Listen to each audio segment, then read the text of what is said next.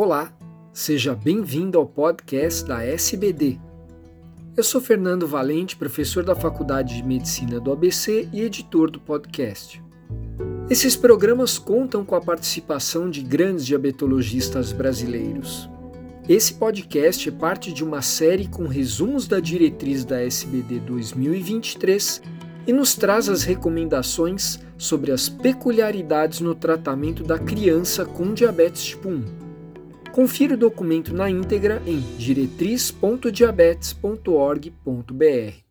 Olá, eu sou Mônica Gabay, trabalho na Unifesp e trago para vocês a nova diretriz da SBD sobre peculiaridades do tratamento da criança com diabetes tipo 1, que consta como autores também o Rafael Montovani, a Márcia Punhales e a Suzana Shen.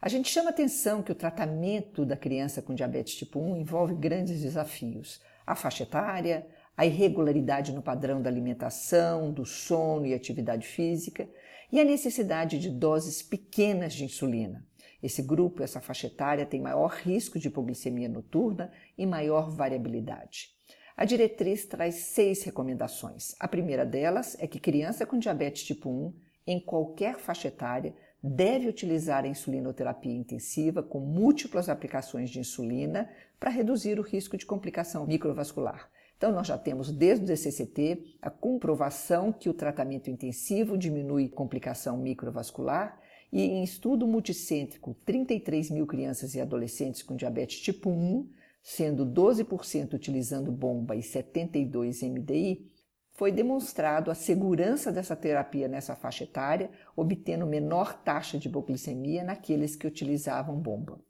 A segunda recomendação é na utilização de seringas ou canetas com incremento de meia unidade para criança pequena. E em crianças menores ainda que necessitam de muito baixa dose de insulina, a utilização de bomba de infusão de insulina e eventualmente até a diluição da insulina. Então, é importante que em estudos de revisão sistemática demonstrou que a caneta de meio é vantajosa, é segura, especialmente nas crianças pequenas, e que muitas vezes doses entre duas e cinco unidades são difíceis de se obter com segurança através das seringas. Então, essa é uma bandeira importante de defesa da SBT em busca da disponibilidade de caneta de meio para as crianças pequenas, especialmente aquelas abaixo de 5 anos.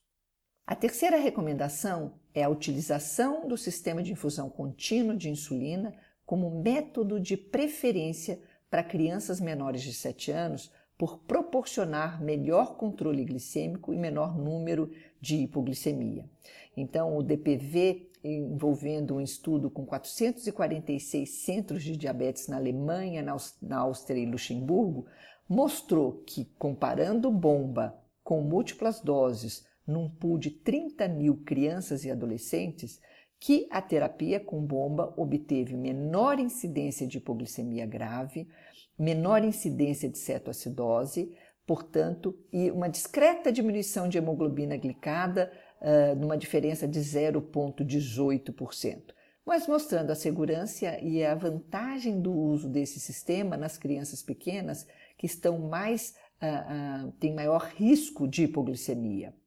A próxima recomendação, a quarta recomendação, é que também em crianças e adolescentes a gente deve buscar a meta de hemoglobina abaixo de 7 para a gente reduzir os riscos de hiperglicemia crônica que são importantes no desenvolvimento cognitivo da criança, mas que essa meta de hemoglobina abaixo de 7 deve ser buscada naquelas que têm acesso à tecnologia de monitorização contínua de glicose para evitar a hipoglicemia. Então é importante a gente salientar que os estudos demonstram, estudos observacionais, que o crescimento de substância branca e cinzenta obtida através de ressonância magnética de crianças na faixa etária de 4 a 10 anos mostrou o prejuízo da hiperglicemia e não só a hipoglicemia no desenvolvimento cerebral dessas crianças, mostrando, portanto, que é necessário a gente ter cuidado com a hiperglicemia. Nesse sentido, esses estudos demonstram que é importante buscarmos uma hemoglobina menor que 7, toda vez que esses pacientes tiverem acesso à tecnologia, uso de bomba, monitorização contínua através de sensor de glicose, para que a gente possa atingir esses objetivos. E num consórcio de três grandes centros, Estados Unidos, Alemanha e Austrália, com 26 mil pacientes com faixa etária abaixo de 18 anos e pelo menos dois anos de diabetes,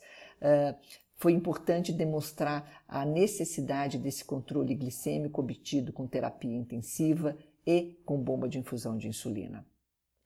A recomendação 5 é a recomendação mostrando a vantagem do uso da monitorização contínua de glicose para facilitar o manejo do diabetes, associando a maior probabilidade da gente atingir as metas glicêmicas com menor risco eh, de cetoacidose. Então, a gente tem um estudo comparativo de coorte do Type 1 Diabetes Exchange, comparado com DPV, e eles incluíram 29 mil crianças e adolescentes abaixo de 18 anos e observaram a hemoglobina glicada ao longo do tempo e mostraram que o fator primordial para obter melhor controle glicêmico quando comparado bomba a múltiplas doses foi a presença do sensor de monitorização contínua, independente do paciente usar bomba ou múltiplas doses. Portanto, a conclusão é que a monitorização contínua faz que você tenha maior probabilidade de obter melhor hemoglobina glicada,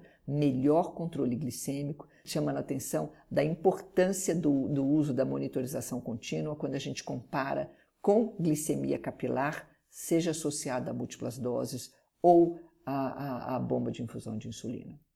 E, finalmente, como última recomendação, é o acompanhamento clínico da criança em termos de desenvolvimento, avaliação de peso, altura, IMC, porque são bons indicadores clínicos de controle do diabetes. A gente não deve focar só no controle glicêmico. O desenvolvimento dessa criança tem um parâmetro importante para a gente observar que o controle glicêmico está bom. Então, numa corte prospectiva com 22 mil crianças na Alemanha e na Áustria, de novo um estudo do, do, do grupo do DPV, com crianças com faixa etária por volta de 8 anos, foi comparado o Z-score das crianças no diagnóstico e o Z-score final dessas crianças. E o que eles demonstraram é que a estatura final teve uma correlação positiva com a altura no início do diagnóstico, uma correlação negativa com a hemoglobina glicada e a duração do diabetes.